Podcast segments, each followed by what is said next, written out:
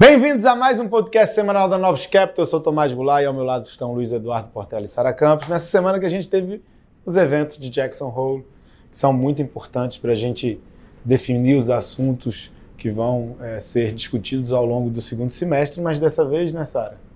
Esse evento não foi tão ilustrativo, né?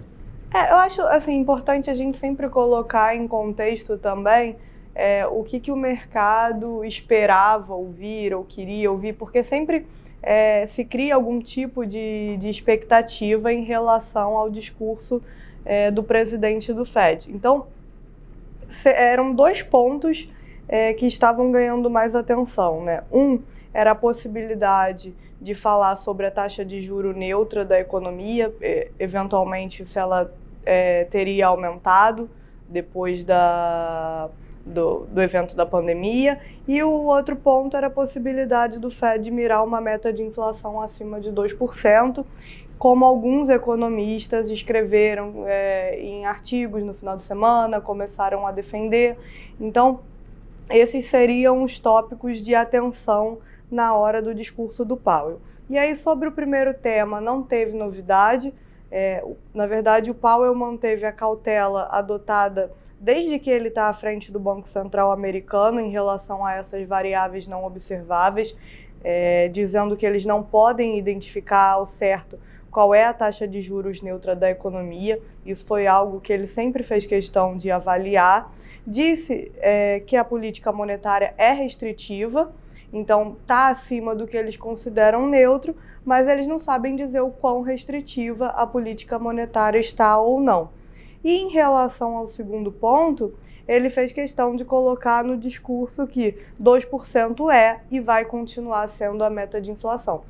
O que também não faria sentido, né, já agora, é, falar em mudança de, de meta. Não, não se muda a regra do jogo no meio do jogo.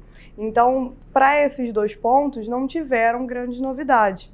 E aí, no fundo, o texto do Powell é, ele é um, uma revisão é, do progresso feito até aqui, faz uma descrição do cenário atual e fala muito sobre o gerenciamento de riscos e incerteza em relação ao cenário econômico. Então, por um lado, a gente continua vendo uma atividade é, firme, o PIB tem vindo acima do esperado e acima do que é considerado crescimento potencial.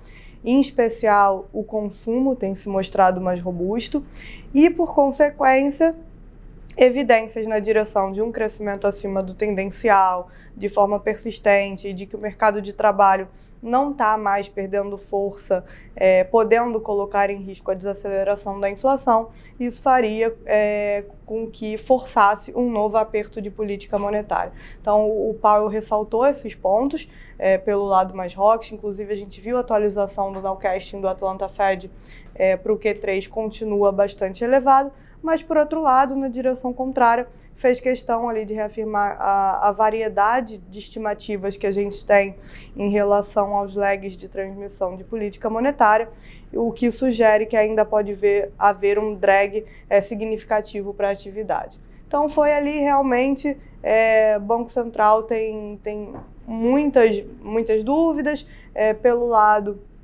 é, mais por um lado, mais resiliência da atividade econômica, mas por outro, é, eles têm naturalmente, né, a, essa, a esse ponto do ciclo, um, um medo de fazer um over-tightening e acabar jogando a economia americana na recessão. Então, foi muito mais, nesse sentido, a meu ver, uma, uma, uma descrição do cenário até aqui. E, é, além de, de, Jackson Hole, né, que era um, um evento super esperado, super relevante na semana, Outra coisa que chamou bastante atenção foram os PMIs é, no meio da semana, em especial o de Europa, que mostrou uma desaceleração é, bem grande na parte de, de serviços, então aparentemente é, fazendo catch-up com o setor de manufaturas, que já tinha mostrado desaceleração, e a composição do índice ela vai na direção de que a demanda está perdendo força nos demais segmentos da economia. Eu acho que é, importante fazer ressalva é, que nem sempre o soft data, né, que acaba captando muito mais questão de sentimento das empresas e dos consumidores, ele é um bom preditor para o que de fato está acontecendo na, na economia. Então, tem esse ponto. Né? Então, para a gente ter certeza é, desse movimento de serviços e outros segmentos da economia também desacelerando, a gente vai ter que olhar para os outros números, é, olhar, por exemplo, para o número de, de comércio, seja no serviços, seja no varejo, é, para ter certeza, mas o indicativo que veio do PMI, sem dúvida, ele é pior, ele é, é negativo. Então, acho que esses foram os grandes é, tópicos da semana, além de China, né, que a gente não, não teve assim uma, uma grande novidade, mas continua todo aquele, aquele news flow mais é, negativo. No início da semana, eles mantiveram a taxa de 5 anos estável, que serve como referência para os empréstimos hipotecários. A expectativa era que eles reduzissem os juros e eles seguem tentando conter um movimento mais acentuado de depreciação na moeda. Então, teve bastante é, efeito tudo isso nos mercados, né, Portela?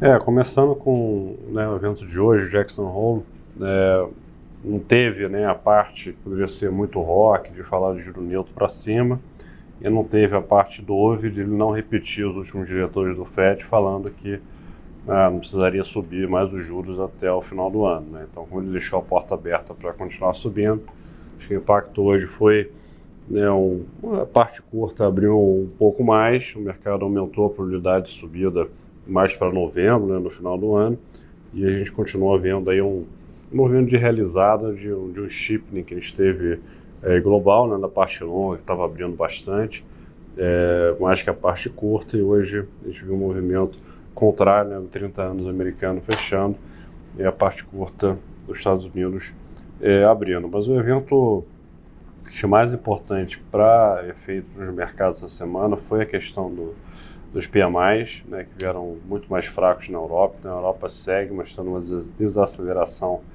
bem mais forte, está né, tá sentindo muito. Né? E os Estados Unidos, né, o PMI não é um bom indicador né, para os Estados Unidos, por isso semana que vem vai ser muito importante acompanhar a ISM, tá? que aí sim vai fazer muito preço, mas o PMI nos Estados Unidos essa semana veio um pouquinho abaixo do esperado, né, não veio né, caos que veio que nem Europa, mas foi suficiente para estancar a alta de juros, né, principalmente da parte longa no, né, nos Estados Unidos. Então, 10 anos e 30 anos, né, que chegaram a fazer máximos aí, né, de, de, de vários anos, né, é, conseguiram né, fechar aí a semana com um leve alta, né? Então, 30 anos americano fechou aí com 9 bips de queda na semana, né? E, e o 10 anos levemente abaixo ali com 2 bips de queda. Mas esse movimento, né, como a abertura de juros estressou todos os mercados, principalmente a parte de risco, né? Semana passada, foi uma semana bem, bem feia, é, ter estancado e ter segurado nesses, nesses patamares ajudou né, no rally essa semana, né? Então, algumas moedas emergentes andaram aí bastante, especial aí peso mexicano em 80, o próprio real aqui, né, caiu aí quase 2% é, na semana, né? O moeda, o, o CLP do Chile também, né, um rally expressivo, 2,80 na semana mas é, o dólar continuou né, a avançar, né, ficar forte contra né, os desenvolvidos. Então o euro perdeu 0,80 na semana, o GBP, o pound 1,20 é, na semana, muito em função dos PMIs, um dos mais fracos da né, líder de atividade é, na Europa. Tá? As commodities é, né, em leve alta. A gente teve o petróleo né, caindo um pouquinho, 0,70 na semana, mas o cobre subiu aí 1,70 a gente teve é, soja subindo 1,20, né? então algumas commodities é, com uma alta mais, mais expressiva na semana. Outro evento importante aí é o lado micro né, da, da Bolsa Americana, saiu o resultado de NVIDIA, é, que era tão esperado aí, é, pelo mercado, acabou que veio uma venda no fato, né, o resultado veio muito bom em todas as linhas, muito positivo, surpreendeu, com guidance positivo para frente, mas como o mercado está muito posicionado, né, todo mundo já está muito comprado em NVIDIA, ela realizou após o fato. Né, então acabou que ela caiu aí 2,30 após o resultado, é, só que a semana ainda terminou aí com uma alta é, de 6%. Tá? É, Para fechar aqui com o Brasil, né, Brasil, Bolsa é, leve alta de 0,37, né? então a alta toda veio via WZ, né, com o movimento é, da moeda. A parte de juros né, fechou aí de 5 a 12 bips é, na semana, né, junto aí com um alívio é, do juro global, né, mas, é, mesmo com o movimento né, de alta de correção hoje, né, em função do IPCA 15 um pouquinho mais alto. Então. É só é, antes, globalmente, a gente teve a China forçando o fixing para baixo, que ajudou nas moedas e nos ativos ligados à China. Isso é verdade, ajudou, tem ajudado bastante. Tem tido um impacto também, acho que muito da alta da, da parte longa juros americanos é por causa disso, né? porque os bancos centrais têm títulos nos Estados Unidos, então para vender né, reserva, para segurar a moeda, eles têm que desfazer dos títulos. Então isso tem tem ajudado no movimento e eles conseguiram essa semana aí segurar é, o CNH. Então, no Brasil, a gente teve o IPCA 15, né, o esperado pelo mercado era 0,17, veio 0,28. É, dentre as aberturas, a gente teve umas coisas que são meio esquisitas, vieram mais altas, produtos para pele, perfumes, né, que são produtos específicos que sobem, depois devolvem no mês seguinte, então não representa nada com relação à linha de tendência é, para os núcleos de inflação. Então a gente teve uma surpresa grande, né, cerca de 10 bips no número. É, o final do mês vai ser um pouco mais alto. É, mais alto por quê? Porque você está captando bem esse movimento é, do aumento do preço dos combustíveis, principalmente gasolina, e também o fato de você ter esses produtos é, específicos que subiram de preço, provavelmente vão continuar subindo de preço no IPCA fechado. Mas quando a gente olha as aberturas, parte de serviços, núcleos em geral, estão ok, não mudam é, a tendência com relação ao que estava acontecendo até o momento. A gente vai passar a ter um headline de inflação mais alto, é, com núcleos um pouco mais contidos, é, mas mesmo assim, acho que esse número não ter surpreendido para baixo. Você tem a todo momento os diretores do Banco Central do Brasil, junto com Roberto Campos Neto, reafirmando que os movimentos do Banco Central vão ser de 50 bips. Né? Então, isso também, é, é, de alguma forma, alimenta o mercado, principalmente o mercado de juros no Brasil.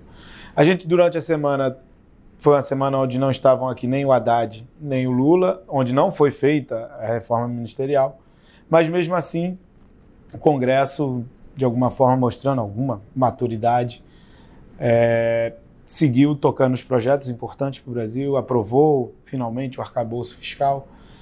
É, você teve o CARF aprovado no Senado. O CARF é super importante para as medidas de aumento de receita por parte é, do Ministério da Fazenda. Você teve a aprovação da MP do salário mínimo que continha isenção do IR, agora você tem que achar o funding é, para esse aumento de isenção do IR.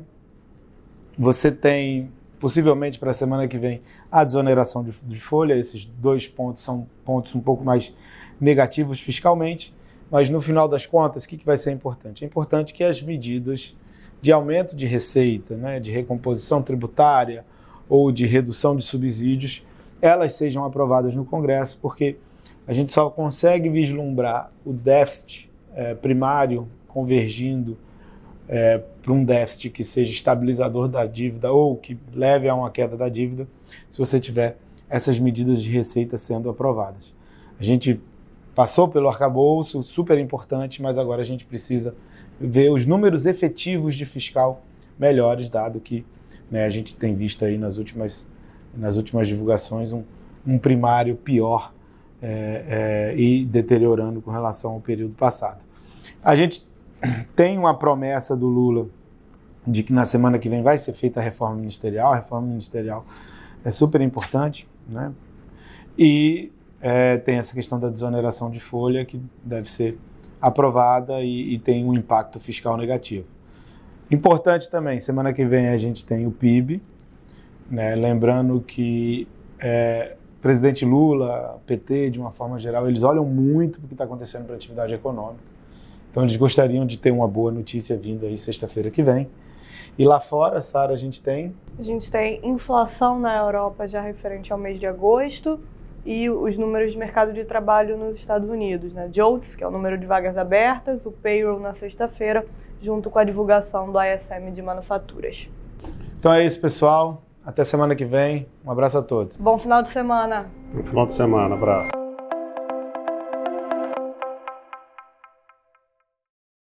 A Novos Capital Gestora de Recursos Limitada não comercializa nem distribui cotas de fundos de investimento ou qualquer outro ativo financeiro. Este podcast não constitui uma oferta de serviço pela Novos e tem caráter meramente informativo. A Novos utiliza informações de fontes que acredita serem confiáveis, mas não se responsabiliza pela exatidão de quaisquer das informações assim obtidas e utilizadas neste podcast, as quais não foram independentemente verificadas. Estas informações podem estar desatualizadas ou sujeitas a opiniões divergentes. Este conteúdo não constitui uma opinião ou recomendação, legal ou de qualquer outra natureza, por parte da Novos, e não leva em consideração a situação particular de qualquer pessoa. A utilização das informações aqui contidas se dará exclusivamente por conta e risco de seu usuário. Antes de tomar qualquer decisão acerca de seus investimentos, a Novos recomenda ao interessado que consulte seu próprio consultor legal.